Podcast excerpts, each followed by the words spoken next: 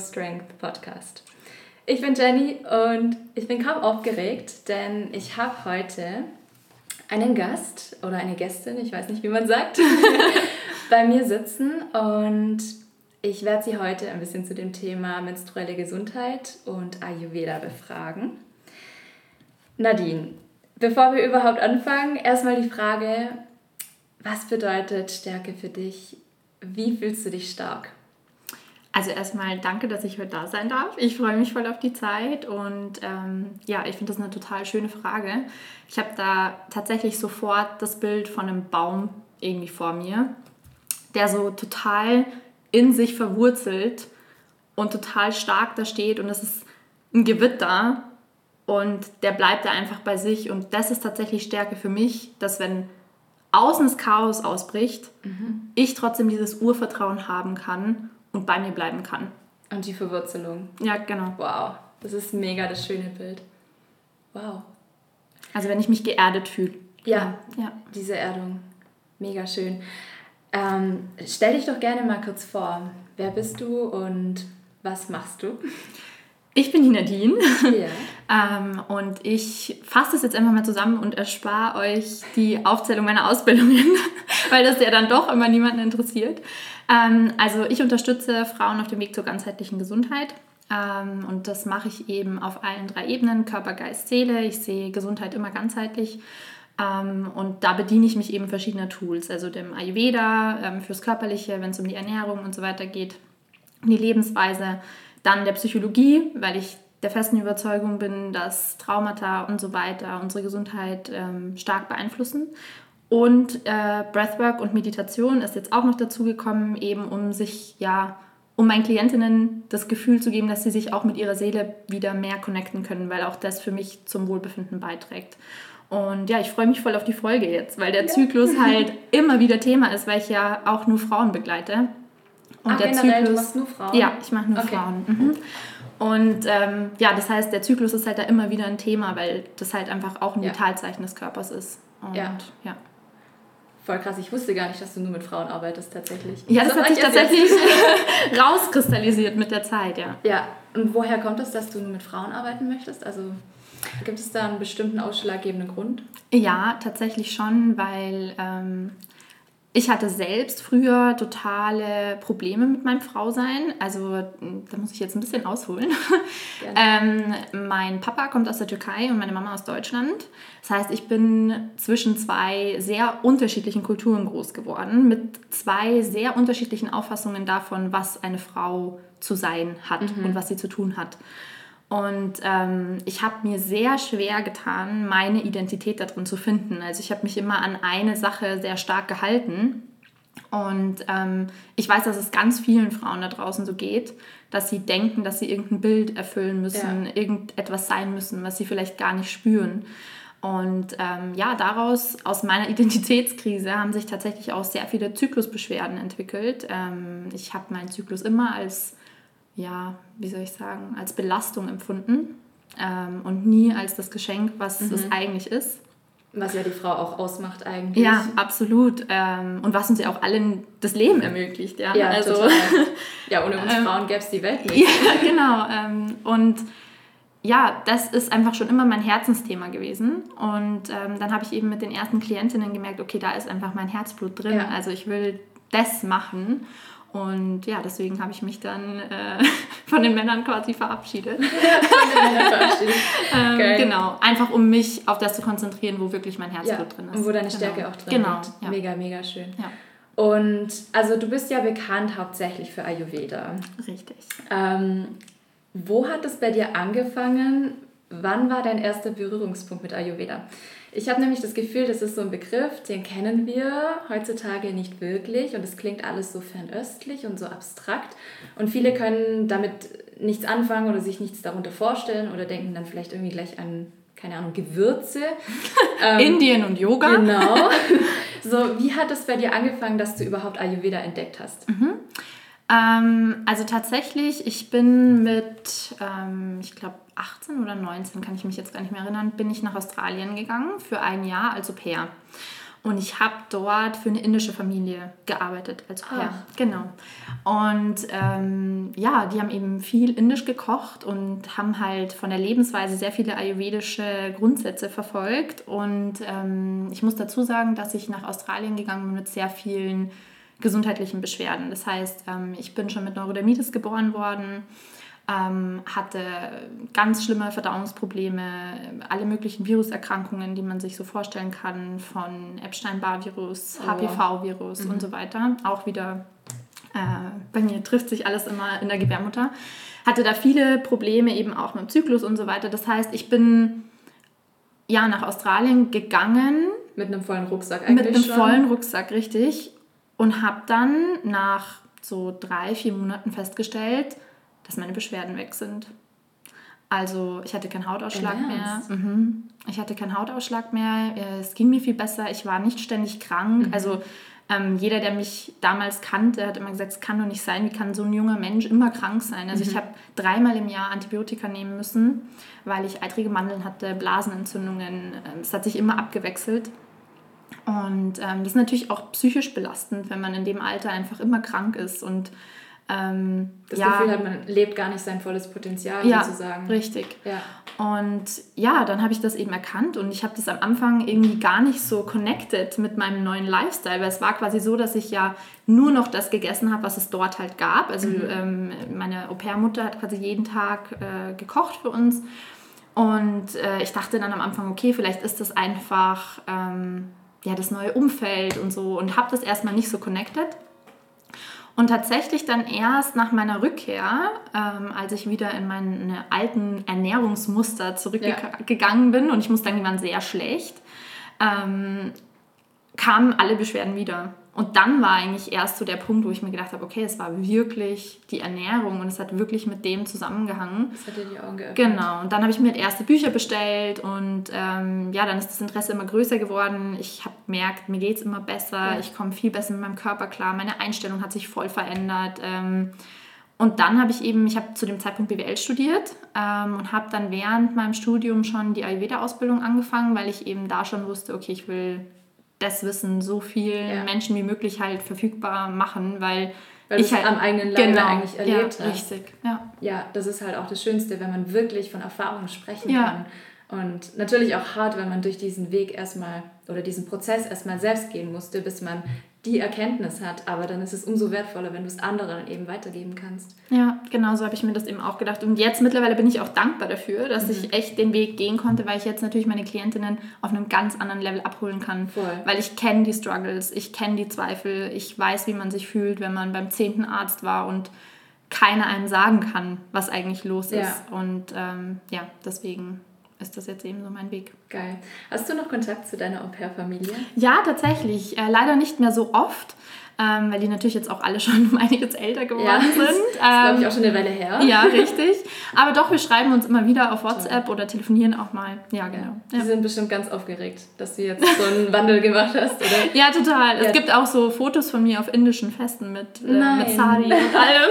Und ja, ich habe schon überlegt, ob ich die auf meine Website packen soll. Mach das sehr authentisch.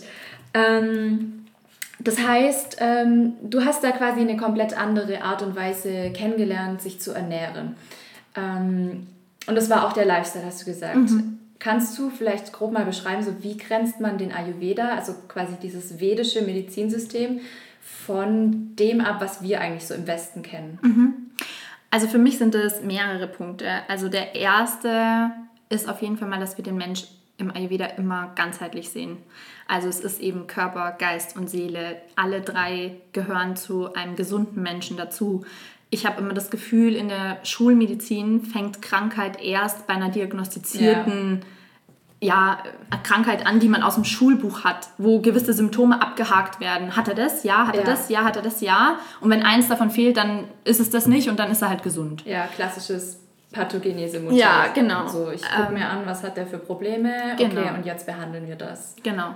Ähm, und im Ayurveda ist es eben so, dass ähm, der Begriff der Gesundheit viel breiter gefasst ist. Also da mhm. geht es einfach darum, dass ich auch glücklich bin. Da, also da gehört Glück zu Gesundheit. Mhm. Und die Frage vielleicht auch an alle Zuhörer. Ähm, ist, wer, wen kennt ihr denn, der dann wirklich gesund ist? Wenn wir jetzt mhm. über Glück sprechen, ähm, dann sind es auf einmal viel weniger Menschen. Ja. Ähm, und ich, äh, ich merke das halt in der Beratung immer wieder, dass wenn ich Leute frage, ähm, wie es ihnen geht, ob sie gesund sind, dass dann immer die Antwort kommt ja. Und im Laufe der Beratung kommen dann so Sachen wie, ja, ich habe Zyklusbeschwerden, mhm. ja, Migräne habe ich immer, ja, Rückenschmerzen, mhm. ja, das, ja, das. Dann sage ich, ja gut, also dann bist du ja noch nicht gesund. Mhm. Und dann ist das für ganz viele Menschen immer total mindblowing, weil sie dann selber erkennen, ja stimmt, ich habe eigentlich so viele Beschwerden, aber, aber trotzdem ist es nicht okay. Genau. Ja. Also ist für dich ähm, die Gesundheit ein Idealzustand oder ein Normalzustand dann? Also eigentlich wäre es der Normalzustand, wenn ja. wir noch mit der Natur so leben würden, äh, wie das ursprünglich gedacht war.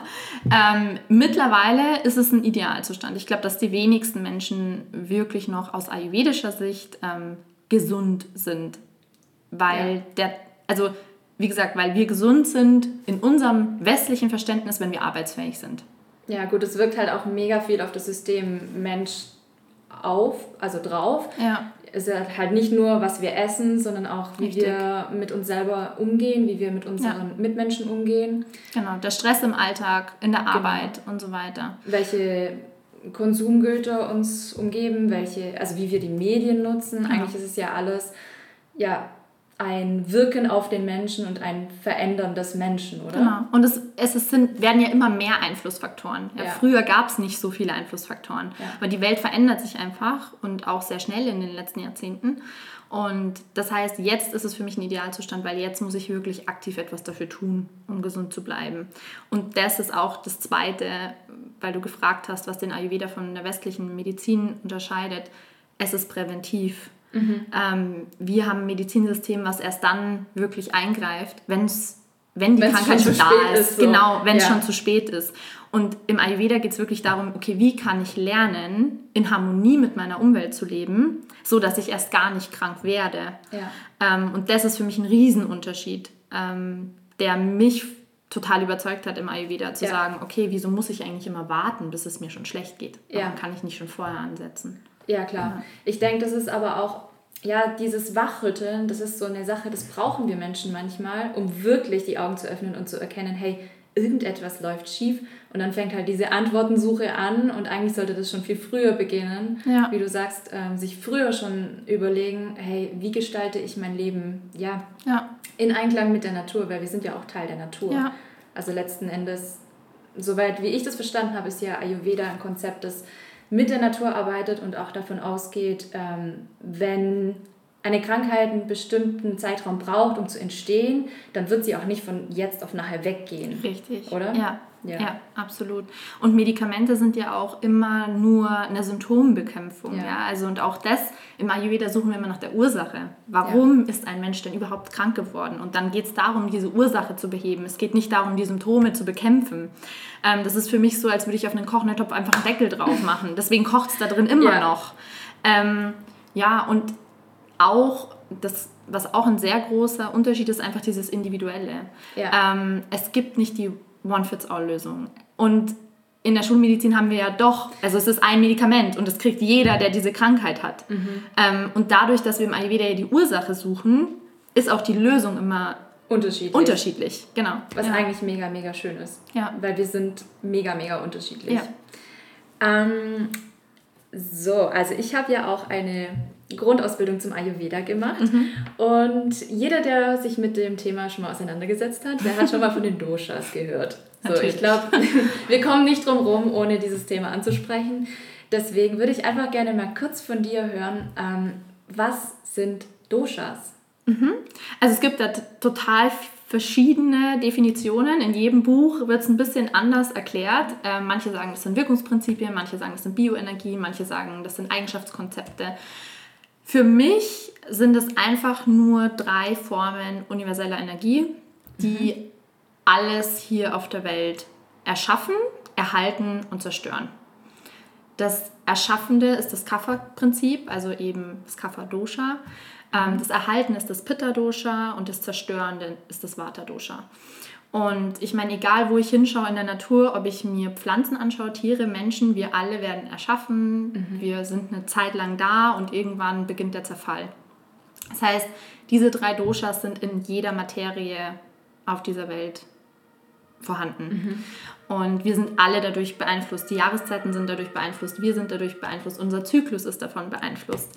Ähm, und sie haben unterschiedliche Eigenschaften. Also Vata hat zum Beispiel Eigenschaften wie trocken, kalt, leicht. Ähm, Pitta hat Eigenschaften wie heiß, scharf, durchdringend und Kapha ist eher schwer, ölig, träge, langsam. Ähm, und diese Eigenschaften führen dann im Körper zu unterschiedlichen Funktionen. Also Vata ist dann eben zum Beispiel zuständig für alle Bewegungen, wie den Herzschlag, Atembewegungen. Äh, oder Pitta ist für Transformation, Stoffwechsel verantwortlich. Ähm, und Kapha eben eher für die Stabilität und den Wachstum. Genau, so würde ich jetzt mhm. die drei Doshas erklären. Ich hoffe, es ist verständlich gewesen. Absolut, absolut. Das heißt, ähm, diese Doshas, die finden wir im Körper sozusagen. Richtig. Also unser Körper ist zusammengesetzt aus den Doshas, mhm. aber auch alles, was uns umgibt, genau, besteht so aus diesen Doshas. Also alles, was auf den Körper wirkt. Mhm. Also wie ich gerade schon gesagt habe, irgendwie Mediennutzung oder Ernährung oder Beziehungen, das kann man auch in Doshas zusammenfassen. Richtig, richtig? ja. Okay. Und wie kann ich jetzt rausfinden, welches, also Gibt es ein Dosha, das mich beschreibt? Oder sind, also es sind ja drei Doshas, sind mhm. dann alle drei in mir drin? Mhm. Oder gibt es da verschiedene Typen, in die man Menschen einkategorisieren kann? Also wie kann ich das für mich rausfinden, was mhm. für ein Dosha für mich jetzt gilt? Mhm. Ähm, ja, also es ist so, dass jeder Mensch alle drei Doshas in, in sich trägt. Mhm. Weil wie ich vorher gesagt habe, erschaffen, erhalten, zerstören, wir haben das alle in uns. Ähm, es ist nur so, dass es unterschiedliche Ausprägungen davon gibt. Das heißt, es gibt einen Menschen, der vielleicht von Vata dominiert ist. Das heißt, wenn wir das jetzt mal in Prozent ausdrücken, weil das einfach sehr greifbar ist, der hat dann vielleicht 60% Vata, 20% Pitta und 20% Kapha. Und dann gibt es einen anderen Menschen, der hat vielleicht 70% Pitta und nur 10% Kapha und dann bleiben noch 20% ja. für Vata. Kopfrechnen, genau. Ähm, also die Ausprägungen sind unterschiedlich. Ja. Und es gibt Menschen tatsächlich mit einem Tridosha, das heißt, ähm, dass alle drei genau gleich ja. ähm, ausgeprägt sind. Das ist aber eher selten. Ähm, und es gibt Menschen, bei denen sind zwei Doshas vorherrschend oder Menschen, da ist nur ein Dosha vorherrschend. Genau. Ja. Und das wirkt sich dann eben auf alles aus, also auf den Stoffwechsel, auf den Charakter der Person, auf die Vorlieben, ähm, auf die Beziehungsweisen, die sie mhm. bevorzugen. Genau. Ja. Oder kann man es auch umdrehen und sagen, es wirkt sich nicht auf den Menschen aus, sondern der Mensch ist so gemacht, vielleicht? Also wird der ja. Mensch so geboren oder ja. es verändert sich ja mit der Zeit? Also wenn wir verschiedene Dinge konsumieren, dann wird wahrscheinlich die Gesamtkonstellation sich ändern, aber mit irgendwas sind wir ja dann doch geboren, oder? Mhm. Ähm, genau, das ist mir wichtig dazu zu sagen. Also die Grundkonstitution, die bleibt immer gleich. Ja. Das heißt, ähm, die wird eigentlich bei der Zeugung ähm, bestimmt. Ja. Ob also wie dieses Verhältnis von Vata, Pitta und Kapha ist. Da gibt es ganz viele verschiedene Einflussfaktoren, von angefangen von der Jahreszeit, den astrologischen Faktoren, der Konstitution der Eltern und so weiter und so fort, der Stimmung der Eltern. Ja. Ähm, also da, da fließt ganz viel mit rein. Und diese Konstitution bleibt ein Leben lang gleich. Und das ist auch der Grundzustand des individuellen Menschen für Gesundheit, mhm. wenn er in dieser Konstitution ist. Und dann, wie du richtig gesagt hast, verändert sich das natürlich im Laufe des Lebens immer wieder, was auch vollkommen in Ordnung ist. Ähm, aber das Ziel im Ayurveda ist es eigentlich immer so ungefähr bei dieser Grundkonstitution wieder anzukommen. Wieder anzukommen. Genau. Mhm. Also bei seinem eigenen Grundzustand. Mhm. Und deswegen kann man auch bei Ayurveda nicht sagen, One Solution Fits All, weil Richtig. eben die Konstitution bei jedem Menschen anders aussehen. Genau. Macht Sinn. Mhm. okay, und ähm, um diese Grundkonstitution überhaupt erstmal rauszufinden, muss man ja erstmal diese ganzen Schichten von sich abkratzen, oder? Weil da kommt ja relativ viel auf einen drauf. Mhm. Und man muss ja wirklich an die Essenz drankommen. So. Richtig. Muss man jetzt eine Kur oder irgendwas in der Art machen, um rauszufinden, was diese Grundkonstitution ist? Nein. Ähm, also grundsätzlich, es gibt ja im Internet ganz viele Fragebögen zum Beispiel. Wenn man das googelt, Konstitution, Ayurveda, mhm. ähm, dann gibt es da Fragebögen.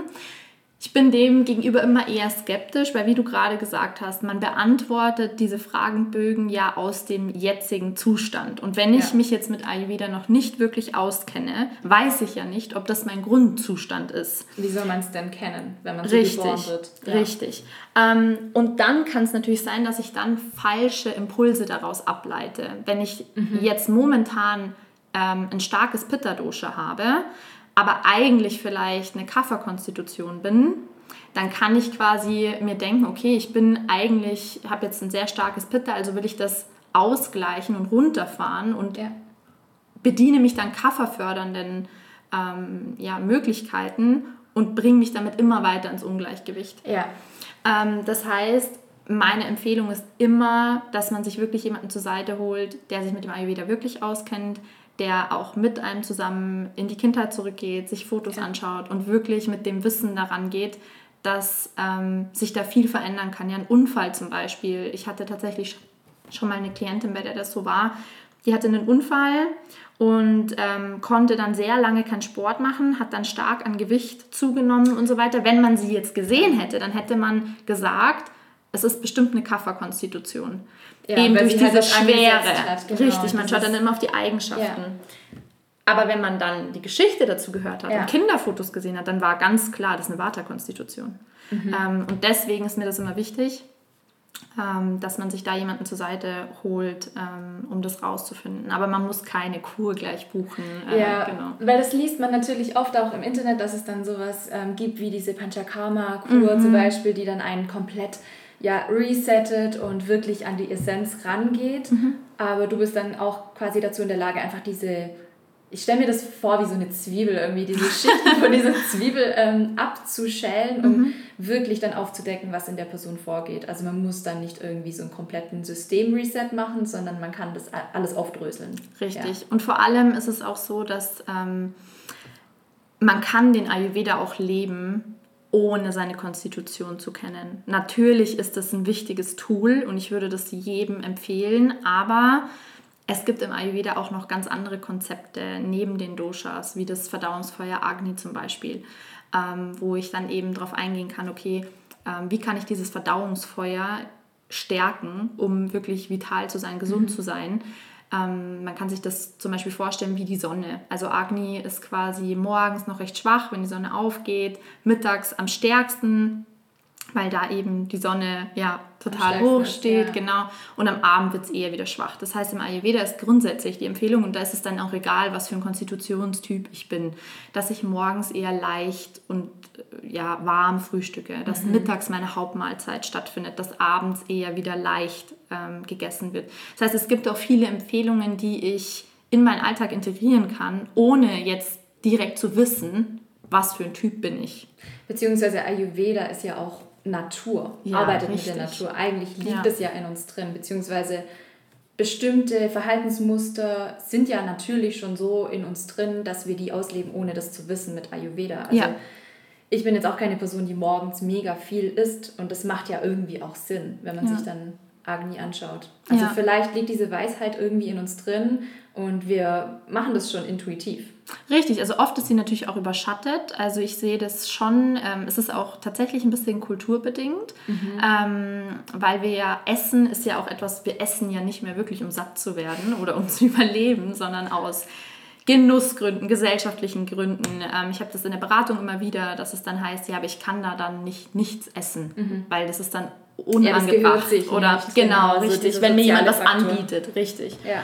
Ähm, und das heißt, dieses Gesellschaftliche ist da halt sehr stark und in manchen Ländern wird ja gefrühstückt, also ich kenne es halt eben, weil ich ja halb Türkin bin, ähm, da wird total viel gefrühstückt und alles durcheinander und okay. kalt und warm. Und ja. ähm, also ich glaube, ja, wir haben diese Intuition, aber die ist oft so überschattet durch unsere Erziehung, die wir genossen haben und die Gesellschaft, in der wir leben, dass es manchmal wieder diesen Reminder braucht, dass wir wieder zu dem zurückkommen, ja. ähm, was unser Bauchgefühl eigentlich eh schon weiß. Ja, dass ja. man eben darauf zurückkommt, was man was einem wirklich gut tut, was man eigentlich schon immer schon in sich trägt. Genau, richtig, ja. Und ähm, wenn ich jetzt also mal angenommen, ich kenne meinen Dosha nicht. Mhm. Ich habe jetzt auch keine Kur gemacht, ich habe dich jetzt auch nicht gefragt danach. ähm, gibt es trotzdem irgendwelche Orientierungshilfen im Alltag oder in meinem Leben, die mir vielleicht schon so einen kleinen Hint geben können, also wie ich mein Leben ayurvedischer gestalten kann, ohne wirklich zu wissen, was ist meine Grundkonstitution. Ja, also wie ich gerade vorher schon gesagt habe, das mit dem Agni auf jeden ja. Fall, also dass ich mit den Tageszeiten gehe, mhm. ähm, weil ich eben morgens, wenn ich aufstehe, in, also zwischen 6 Uhr morgens und 10 Uhr ist eben Kafferzeit, sagt man. Das heißt, da ist die Verdauung eher schwach, es ist schwer, träge, langsam, mhm. wie ich gesagt habe. Das ist eher das Gegenteil von Agni, also Kaffer ist so der Gegenspieler von Agni. Ähm, in der Zeit sollte ich eben eher was Leichtes zu mir nehmen. In der Zeit kann ich dann vielleicht super gut To-Dos ab, abarbeiten, Routinen haben, die mir da nicht schwerfallen, sie durchzuhalten, ja. weil da eben diese Stabilität von dem Kafferprinzip ja. ganz stark ist. Ist Agni dann gleichzusetzen mit Pitta? Gleichzusetzen nicht, aber sie bedingen einander. Okay, es hat schon die gleiche Wirkung, ja. oder? Mhm. Ja. Richtig. Ähm, dann kommt eben die Pitta-Zeit von 10 bis um 2, ähm, wo mein Verdauungsfeuer eben stark ist, wie du ja. gerade gesagt hast. Es hängt mit Agni zusammen. Das heißt, Agni ist in der Pitta-Zeit stärker. Ähm, und in der Zeit sollte ich dann meine Hauptmahlzeit zu mir nehmen. Ich sollte, kann da zum Beispiel total gut Meetings abhalten, bin da sehr aussagekräftig. Da ist eben dieses Feurige in uns. Mhm. Ähm, dann kommt danach die Wartezeit, die beginnt quasi um 14 Uhr und endet um 18 Uhr. Ähm, da ist es auch wieder so, Warte ist trocken, ist kalt, also auch wieder eher Gegenspiele zur Verdauung, auch eher wieder leicht verdaulich essen ähm, mit Kräutern, verdauungsfördernd, viel Flüssigkeit zu sich nehmen, um diese Trockenheit auszugleichen. Ähm, also da gibt es sehr viel, was ich tun kann, ohne jetzt wirklich zu wissen, was ich für ein ja. Konstitutionstyp bin. Auch die Jahreszeiten zum Beispiel stehen im Zusammenhang mit Doshas. Also im Sommer, wie sich jetzt wahrscheinlich ja, viele schon denken können, genau, ja. ist dann zum Beispiel Pitta-Zeit. Und ähm, da kann ich dann zum Beispiel, weil mein Agni da ähm, ja das ist ein bisschen schwierig zu erklären, weil viele Menschen denken, dass äh, im Sommer müsste ja dann quasi Pitta erhöht sein und Agni deswegen stärker sein. Es ist tatsächlich aber eigentlich gar nicht so der Fall. Agni wandert dann so ein bisschen in die Extremitäten. Ähm, das also heißt, zu viel des Guten, oder? Ja, es ist, es ist zu viel Pitta. Ähm, ja. Das heißt, der Körper will sich ja auch runterkühlen, wenn es mhm. heiß draußen ist. Aber da können wir dann zum Beispiel gut auch mal Rohkost vertragen oder so eben dieses Runterkühlen. Da braucht es dann nicht immer eine warme Mahlzeit, gerade mittags, ähm, wenn Pitta besonders stark ja, ist. Ja, klar. Die Wassermelone zum Beispiel. Ja, genau. Richtig. Ja, irgendeinen Salat. Stimmt, ich mache das auch ganz intuitiv. Also im Sommer, da habe ich immer so eine Salatephase, mhm. obwohl ich gar kein Salatetyp eigentlich bin, mhm. aber im Sommer immer. Ja. Also da möchte ich einfach auch nichts Scharfes und Heißes ähm, zu mir nehmen. Ich war jetzt vor, äh, vor vier Wochen war ich in Indien und da gab es ganz, ganz viel scharfes Essen mhm. und dann noch auf diese 40 Grad Hitze in Delhi. Also ich bin wirklich fast gestorben. Ja. Das war wirklich, wirklich extrem. Da habe ich auch gemerkt, das geht mir auch gar nicht so gut damit. Ja. Wenn man quasi auf diese Hitze im Sommer irgendwie nochmal was Scharfes drauf gibt, ist ja viel Pitta dann. Ja, oder? absolut. Und das ja. kann einen eben ins Ungleichgewicht stürzen. Es kommt auch immer darauf an, was für ein Konstitutionstyp man ist. Weil wenn man jetzt grundsätzlich jemand ist, der sehr viel Kaffer in sich trägt, also eher was Kühles, Langsames, Schweres, dann kann Schärfe zum Beispiel auch ausgleichend wirken.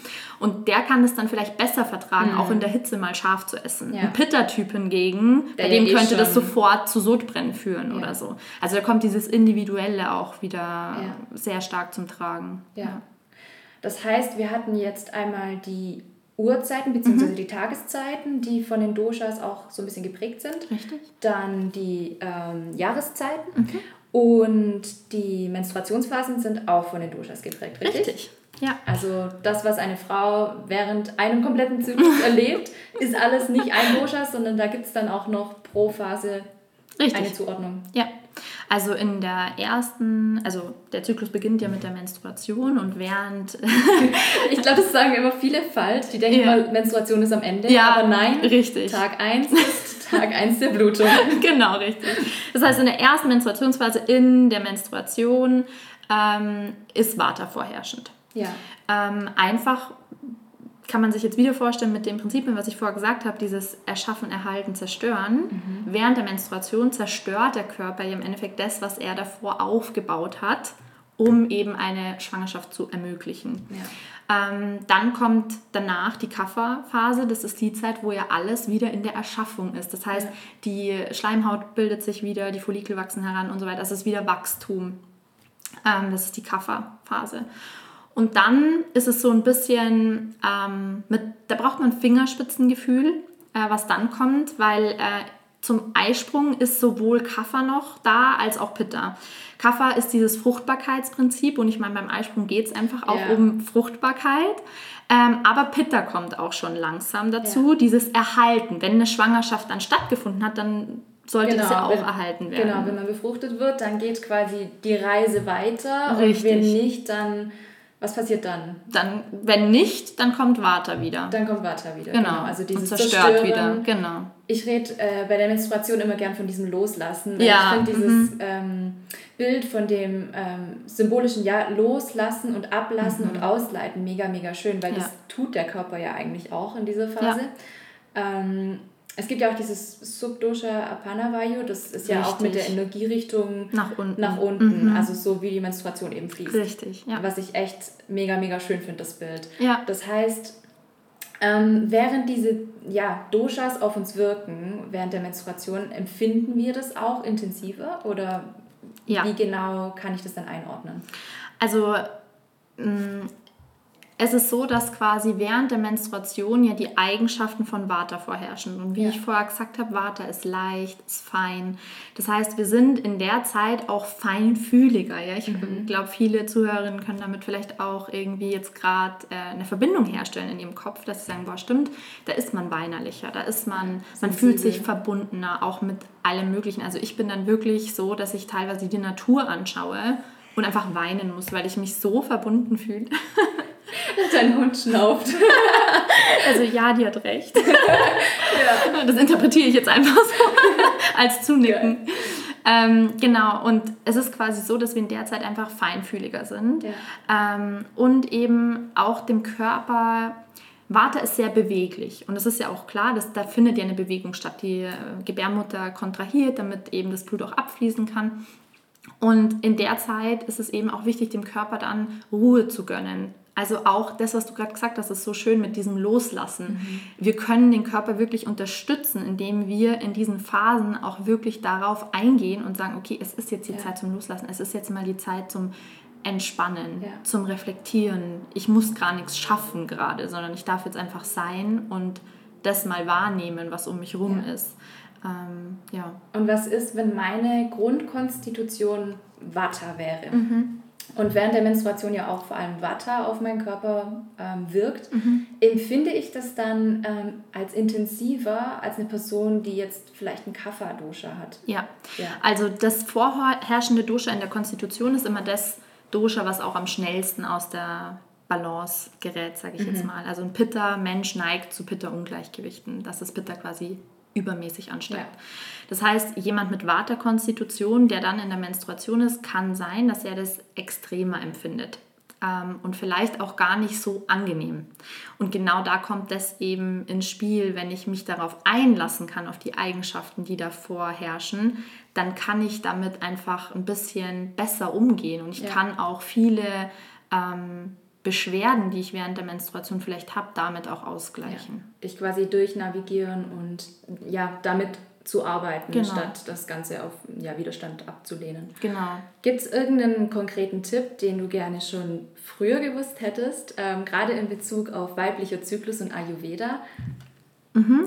Also es ist nicht wirklich ein Tipp. Ich hätte tatsächlich gern früher, ja, äh, es ist total schwer für mich da einen rauszusuchen, weil ich hätte tatsächlich gern einfach gewusst, dass ich überhaupt diese verschiedenen Phasen habe und mich da drin wirklich unterstützen kann. Also dass ich da wirklich aktiv einen Unterschied machen kann in meinem Wohlbefinden. Also ähm, ich habe vor allem sehr stark unter PMS gelitten früher, also starke Schmerzen, unter, also im unteren Rücken auch, ähm, Kopfschmerzen, Heißhungerattacken, Brustschmerzen, also wirklich auch so, dass ich mich teilweise gar nicht auf den Bauch legen konnte oder so. Ähm, und ich hätte so gern gewusst, dass wenn ich einfach mhm. auf diese Signale gehört hätte und mit meinem Körper gearbeitet hätte und mir die Eigenschaften der Doshas angeschaut hätte, dass ich das einfach vermeiden hätte können. Also dass es ja. ähm, möglich ist. Und da möchte ich vor allem immer auf diese PMS, wenn du jetzt sagst, ein Tipp, ähm, weil ich glaube, da haben wir vorher auch gar nicht zu Ende geredet. Ähm, während dem Eisprung habe ich ja eben gesagt, dass quasi Kaffer noch da ist und Pitta schon ja. Kommt und dann kommt ja quasi die Lutealphase, also vor, die dann wieder vor der vor der neue Zyklus dann genau, quasi wieder richtig. Beginnt. Und das ist ja die Pitta-Phase. Ja. Ähm, und, und da fällt die PMS ja. rein, ähm, die sehr herausfordernd für viele Frauen da draußen ist. Ähm, und in der Phase hätte ich wirklich gern gewusst, dass wenn ich in der Phase eben auch wieder auf mich höre und da entgegensteuere. Das heißt, mich immer wieder abkühle, Zeit in der Natur verbringen, diese Energie, die ich da spüre, auch nutzen. Das heißt, ähm, wir reden im Ayurveda immer davon, dass wir Dinge ausgleichen wollen. Also zu viel Pitta, dann wollen wir das Pitta quasi runterregulieren. Ja. Ich sehe es auch so, dass ich quasi nicht nur sie runterreguliere, indem ich entgegensteuere, sondern auch indem ich diese Energie nutze, kann ich sie ja auch reduzieren. Das heißt, okay, in der Pitta-Phase ist viel Feuer in mir, dann lege ich meine wichtigen Termine da rein. Ja. Dann bewege ich mich da mehr. Richtig, richtig, mhm. dann bewege ich mich da mehr. Dann ähm, lebe ich mich da mehr aus, wenn es um Sport geht oder so. Ich ja. schaue einfach, dass ich dieses Feuer quasi nutzen kann, dieses Element. Ja. Und bei der Ernährung schaue ich halt dann drauf, dass ich zum Beispiel jetzt nicht so viel Öliges esse, dass ich ähm, da eher was Kühlendes, Kräuter, so Sachen wie Minze, viel Getränke, ähm, dass ich da einfach drauf schaue, dass ich es mir in der, in der Phase wirklich ähm, ja, so leicht wie möglich mache, dass ich es meinem Körper so leicht ja. wie möglich mache, um durch diese Phase gut durchzukommen. Ja. Ähm, und auf was ich hinweisen möchte, ist, Vata fängt ganz oft nicht am ersten Tag der Menstruation an, sondern schon kurz davor. Und da ist es dann echt wichtig, weil Vata hat ja die entgegengesetzten äh, Eigenschaften auch zu Pitta. Das heißt, Vata ist ja eher kalt, während Pitta heiß ist wenn ich merke in der Pitta-Phase, okay, und jetzt plötzlich werde ich irgendwie anders, mir wird kalt, meine Hände und Füße werden kalt, das ist das erste Zeichen, dass du in die Vata-Phase ja, kommst. Dass da ein Umsprung quasi Richtig, stattfindet. genau. Und da braucht der Körper dann genau was anderes. Da braucht es dann warme Mahlzeiten, keine Abkühlung mehr, Ruhephasen, nicht mehr diesen Sport. Also, dass man da so ein bisschen ja, dieses Körpergefühl entwickelt, diese Körperkompetenz. Das ist halt echt das Problem, das viele haben. Ich glaube, dieses Körpergefühl entwickeln und wirklich mal da ranzukommen, weil wir ja so beschattet werden von so vielen Einflüssen, dass wir das gar nicht mehr wahrnehmen können. Oder vielleicht, ich weiß nicht, gar nicht mehr zuordnen können. So, woher kommt es denn jetzt überhaupt? Ich glaube, das sind viele, ja, relativ schnell, relativ überfordert. Ähm, also du hast ja gesagt, während dem Eisprung ist ähm, sowohl Kaffer mhm. als auch Pita. Richtig. So, und ähm, wenn ich jetzt so ein Pita-Typ bin mhm. und es ist dann noch Sommer, es ist mega heiß, mhm. ähm, dann mittags vielleicht noch, wo die Sonne auch hochsteht, also ja. also super viel Hitze. Ähm, was würdest du aus ayurvedischer Sicht dann ähm, empfehlen? Also ich habe dann zu viel Pitta im System, oder? Ähm, wie kann ich das ausgleichen? Also durch was Kühlendes oder gibt es da noch andere Möglichkeiten aus anderen Lebensbereichen? Also ist es jetzt immer nur Ernährung oder wie gehst du da vor? Nee, also es ist eben immer Körper, Geist, Seele ja. und mit allen drei kann ich meine Doshas ausgleichen. Das heißt, wie ich vorher gesagt habe, man hat immer die zwei Möglichkeiten, entweder die Energie nutzen oder sie ausgleichen. Mhm. Ähm, also einmal eben dieses Nutz dein Pitta in der Zeit. Überleg dir, was kannst du mit der Energie anfangen, mit dem Feuer anfangen, Umsetzungsenergie. Du hast schon lange eine Idee, dann ist jetzt der Zeitpunkt, ja. das umzusetzen. Ähm, und andererseits eben auch mit deiner, mit deiner Routine quasi, ähm, eben in die Natur gehen, baden gehen, schwimmen gehen. Ähm, man Natürlich, kann, weil Wasser gleicht ja Feuer. Richtig, oder? richtig, genau. Ah, macht Sinn. Ja. Deswegen gehen wir so gerne baden im Sommer. richtig. Ja, Pitta-Menschen sind zum Beispiel auch oft die, die generell gern Sport draußen machen. Also ja.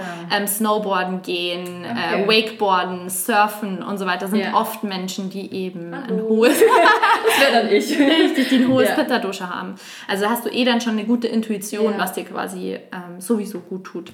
Ähm, und ernährungstechnisch kann man da sich auch so gut am Geschmack orientieren. Also ähm, die Geschmacksrichtungen bitter, süß und herb sind bitter ausgleichend. Das heißt, ich kann dann in der Phase einfach schauen, dass ich mich an solche ähm, Nahrungsmittel halte, also bittere Sachen einfach auch, um die Leber zu unterstützen und so weiter. Ja. Ähm, dass ich da eben auch mal Rohkost vertragen kann, ähm, dass ich da mehr trinke als sonst in der PMS-Phase. Ähm, genau. Ja. Und also wir haben jetzt gerade über Eisprung gesprochen, du hast PMS schon angesprochen, jetzt ähm, vielleicht noch ein Thema, das ja auch zu einem ganzen Zyklus dazu gehört, Menstruationsschmerzen. Ich mhm. glaube, das ähm, ja, empfinden viele Frauen. Es ist deswegen nicht die Norm. Das ist, glaube ich, oder hoffentlich allen klar. Also nur weil man jetzt ähm, Periodenschmerzen hat, ist es nicht natürlich.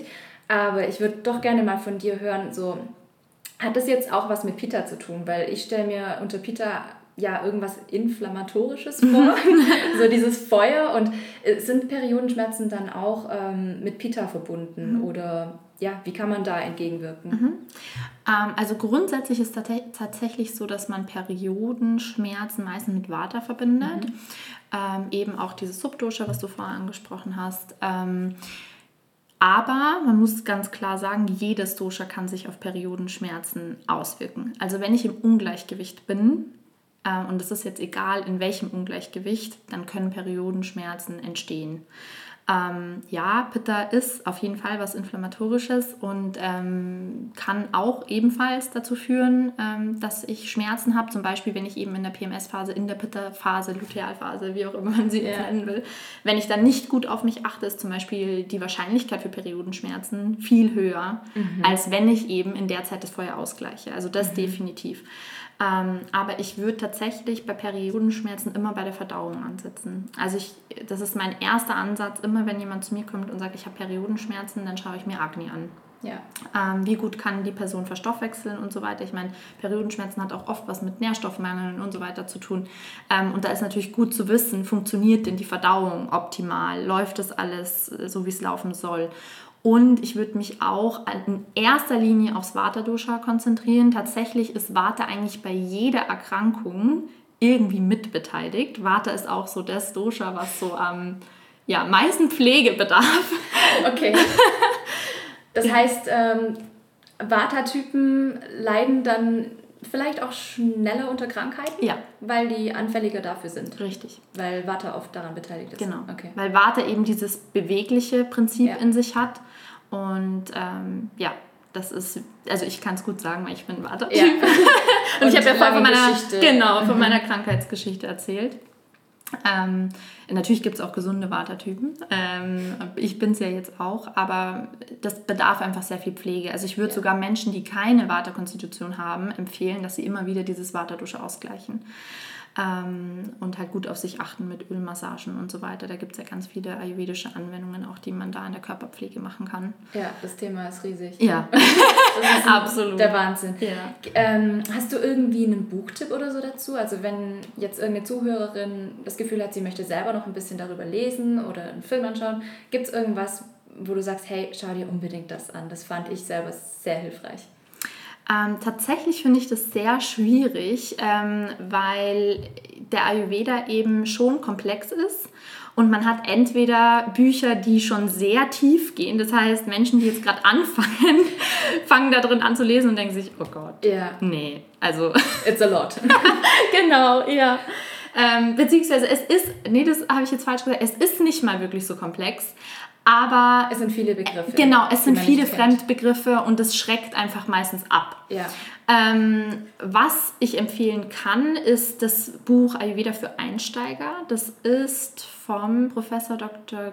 Grönemeyer und noch jemanden, den seinen Namen ich gerade vergessen habe. Okay, ich mache es unten in die Beschreibung rein. Ja. ähm, ähm, doch, ich mache das unten in die Beschreibung rein mhm. und dann können die sich das anschauen. Genau, ja. perfekt. Und das ist gut geeignet für alle, die das Gefühl haben, ich möchte jetzt irgendwie mal damit anfangen. Genau, ähm, da sind auch ein paar Rezepte dabei mhm. und ähm, es ist sehr leicht erklärt. Leicht verdaulich. Ja, ja genau, richtig, ja. Und es ist tatsächlich auch äh, zusammen mit einem Schulmediziner verfasst worden. Ja. Das heißt, man hat da auch so diesen, diese Connection wieder, weil viele wehren sich auch gegen den Ayurveda, weil sie denken, das ist sowas super Esoterisches ja. oder so, was es absolut nicht ist. Ähm, es ist total greifbar und ich finde, das kommt in dem Buch gut rüber. Ja. Ich habe meine Fortbildung bei der Steffi Workman gemacht, die macht auch ganz viel Ayurveda. Und die hat da gesagt, ähm, Ja, Ayurveda ist eine Weisheit, die jeder in sich trägt. Ja. Jetzt kommt einfach nur die Wissenschaft um die Ecke und bestätigt das Ganze. Ja. Punkt aus Amen.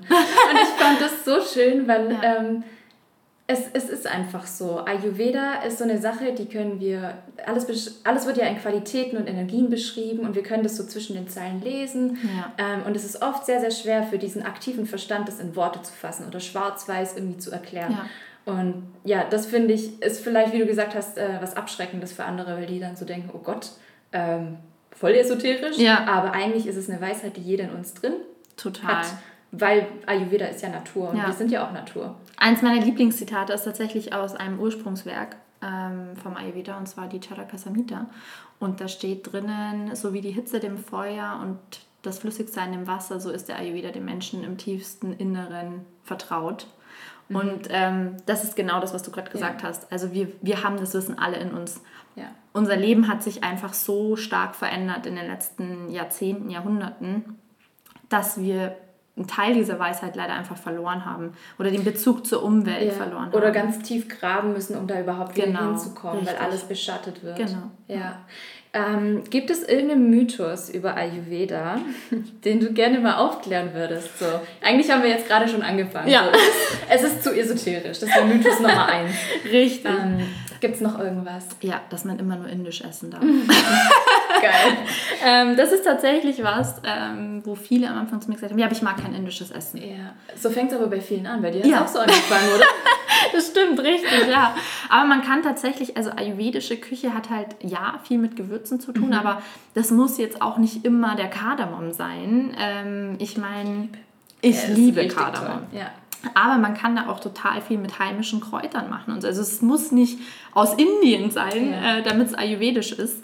Ähm, leicht verdauliches Essen kann ich auch europäisch zubereiten. Mhm. Also das ist mir wirklich ein Anliegen und auch diese Verknüpfung immer mit dem Yoga. Ja, das, man sagt ja oft, das sind so Schwestern, ja. äh, Ayurveda und Yoga. Ähm, ja, und in vielen Teilen teilen sie sich bestimmt irgendwie Ansichten.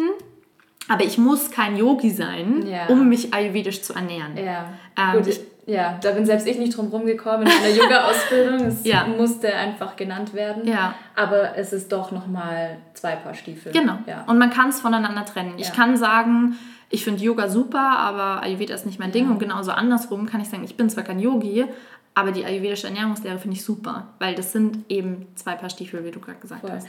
Und das arbeitet auch mit Regionalität, richtig? Richtig. Ja. ja. Das würde auch erklären, warum man nicht immer indisch essen muss. Richtig. Weil wir wohnen halt nicht in Indien. richtig. So. Ja, wir arbeiten ja mit den Jahreszeiten. Und ja. ich meine, die Natur gibt einem meistens das, was wir brauchen. Ja, wenn wir zum Beispiel schauen über den Winter, ja, Winter ist eben schwer, langsam, träge und so weiter. Kafferprinzip. Das heißt, im Frühling, wenn man mal in die Natur schaut, dann gibt es da zum Beispiel total viele Bitterstoffe und so. Also also Löwenzahn, mhm. alles Mögliche, was dann da wächst. Also die Natur gibt ja schon alles, was Genau, und das gleicht quasi dieses Kaffer aus, diesen Winterspeck, den wir da ansammeln mhm. und so weiter. Das heißt, die Natur gibt es uns eigentlich. Wenn wir uns aber alles mal einfliegen lassen, ähm, und die haben gerade eine ganz andere Jahreszeit. Das ist dann für unsere Verdauung einfach eher schwierig. Also ähm, im Winter ja. eine Papaya zu essen, dafür sind wir einfach nicht gemacht. Ja. Ja. Ja, nicht so wie das Avocado-Brot, was wir gerade zu Richtig. ja. ja, auch Aber das. Es geht nicht um Perfektion. Es geht auch um Balance. Richtig. Absolut, ja. ja. Ähm, gibt es jetzt noch irgendwas, das ähm, dir super, super wichtig ist, dir super am Herzen liegt, aber das ich dich noch nicht gefragt habe? Hau raus. Ähm, es war, glaube ich, eh schon super viel drin. Was mir echt nochmal wichtig ist zu betonen, ist das mit der Periode, weil mir das echt so ein Anliegen ist dass die Periode eigentlich ein Geschenk ist und die Periode ja. ist ein Vitalzeichen eines gesunden Körpers. Ich höre das immer wieder von Menschen in meinem Umfeld, ja, aber ich habe gerade eh keinen Kinderwunsch. Völlig egal, ja. auch wenn du keinen Kinderwunsch hast. Ein Zyklus, ein gesunder, regelmäßiger Zyklus gehört zum Körper einer gesunden Frau.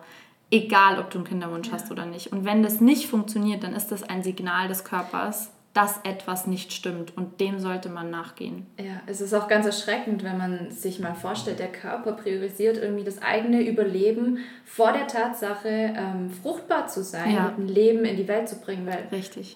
Wenn wir mal wieder nach der Natur gehen, mhm. ist es ja eigentlich die Art, wie wir geschaffen sind, uns ja. fortzupflanzen ähm, und fruchtbar zu sein. Ja. Und ja, sobald das weggenommen wird oder das nicht mehr da ist, steht ja was anderes an erster Stelle und das ist ja dann oft das Überleben ja, der Frau und richtig. das Fruchtbarsein. Im Ayurveda ist es tatsächlich so, dass das Fortpflanzungsgewebe ganz am Ende der Kette steht. Ähm, das heißt, also es gibt sieben Gewebearten im Ayurveda und jedes Gewebe, das nachgestellt ist quasi, setzt sich, also braucht das vorherige Gewebe. Mhm. Und das Fortpflanzungsgewebe steht eben ganz am Ende. Das heißt, da merke ich am allerersten, wenn irgendwo in der Kette etwas, genau, etwas nicht mehr funktioniert. Ja. Also es ist einfach ein Geschenk. Ja, absolut. Nadine, ich fand es wundervoll. Ähm, wenn sich jetzt eine Zuhörerin fragt, wo zur Hölle kann ich die Frau finden, die ist so geil.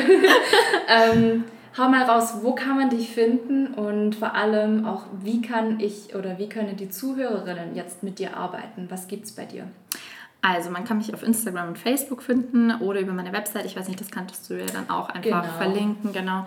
Ähm, einfach unter meinem Namen auch, Nadine Gürbis. Und ähm, mit mir arbeiten kann man auf ganz verschiedene Art und Weisen. Also ich biete immer wieder Kurse ein für ein, äh, Kurse an für Einsteiger. Und ich habe natürlich auch längere Programme, wo ich Frauen eben begleite, ähm, die zum Beispiel Zyklusbeschwerden haben oder Migräne, Autoimmunerkrankungen und so weiter. Ähm, wie gesagt, die meisten Sachen, die ich anbiete, sind immer individuell. Das heißt, wenn du Interesse dran hast, dann melde dich einfach ähm, und wir machen ein Telefonat aus, weil es gibt eben kein One-Fits-All. Ja, es gibt kein One-Fits-All. Eins zu eins hast du auch. Ja, ja. richtig. Geil. Mega, mega schön. Ähm, ah, ich bin, ganz, ich bin ganz zufrieden gerade. Da waren so viele Golden Nuggets drin. Ich bin dir mega, mega dankbar für das wunderschöne Gespräch und ich hoffe, ähm, die Zuhörerinnen konnten da jetzt wirklich viel rausziehen und für sich selber einfach nochmal ja, gucken, wo kann ich denn an meiner menstruellen Gesundheit arbeiten, vielleicht die Dots irgendwie ein bisschen connecten und ja, in diesem Sinne, ich bedanke mich für das Gespräch. Ich sag danke, dass ich da sein durfte. Es hat mir mega Spaß gemacht. Und ja, wir hören uns dann das nächste Mal.